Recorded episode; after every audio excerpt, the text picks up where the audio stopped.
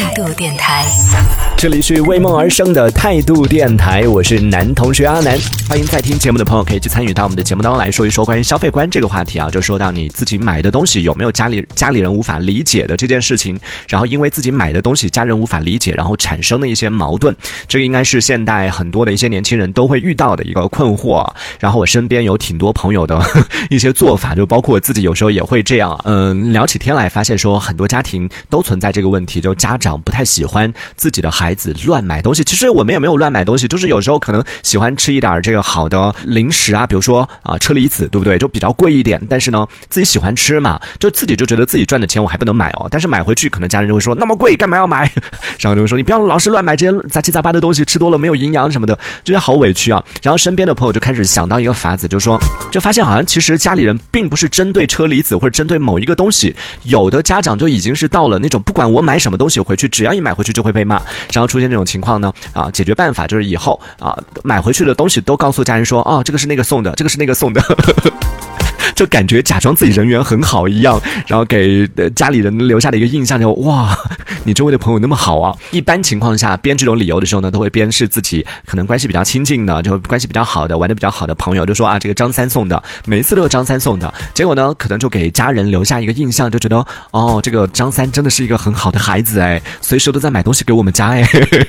殊不知对方根本没有买过什么东西，然后家长就会强烈的要求说哪天请张三来家里坐坐啊，然后等到张三来。来的时候就可以得到 至高的这个礼遇，就会觉得哇，你真的对我们家太好了！你看我们家什么东西都是你买的，你给我们家买了一个家呀。他唯一给你们家买的就是家庭和睦，除此以外什么都没给你们家买过。呃，风轩他说我我买的狗家里人就很不理解，所以你是怎么说的？他说我一般都是买回家的东西都说很便宜，这样我爸妈就不会说我什么了。你还好吧？你又没有和爸妈住在一起，所以应该不会有太多这种困扰吧？顶多就会被舍友说。对啊，你的舍友会会不理解吗？你们有你和你的舍友有没有因为买什么东西而吵过架？这个我还挺好奇的。就对于这种普通舍友的关系，应该互相不会干涉到吧？对，这也是一个办法。就风轩说到的，就是买东西回去之后呢，啊，都会跟家里人说很便宜的，就明明是八百块买的，然后最后跟家里人说啊五十块钱买回来的，结果家人给你一百块钱，说哦那太好了，再去买两个。看你怎么办呢？这个时候怎么去交差？就家里人用了之后，哎，真的有过这种情况哎。之前我们那个聊到什么话题的时候，有出现过就跟家里人撒谎的话题吧？好像类似的这种事情分享的时候，当时有说过，就是有朋友就给家人买的什么衣服啊，什么这一类的，就是给家人买的是很贵的，还是包包什么的，就买的是很贵的，可能几千块的，但是害怕家里人不用，然后就跟家里人说很便宜，一百多块钱买的。结果呢，家里人就拿出去炫耀的时候，就你知道这个阿姨啊什么的背出去的时候。被她的好姐妹们看到了之后呢，就 说啊，那么便宜啊！好的好的，你也帮我们买一个。结果回来就找这个自己的孩子，就开始说，你给那个张阿姨也买一个，李阿姨也要一个啊！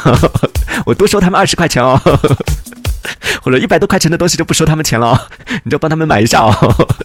这个时候看你怎么办，遇到这种情况，好吧？这个说到的就是啊，买东西的时候和家里人出现这样的消费观念，其实都会有啊，就和家人之间、和上一辈之间，甚至是和同辈之间，在啊恋爱之后，甚至结婚之后吧，可能恋爱期间还好，恋爱期间呢，女生一般都会表现的比较知书达理，然后嗯，你要买什么都好的，你送我什么我都喜欢的。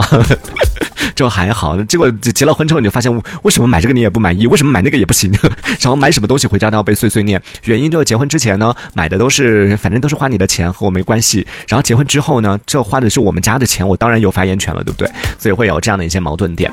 冯轩他说我就是，嗯，我就说是公司限量优惠的，再买就不便宜了，贼精的很啊。这一小节我们暂时先聊到这里。喜欢我们节目的朋友，别忘了订阅关注。这里是为梦而生的态度电台，我是男。同学阿南，我们下次接着聊。态度电台。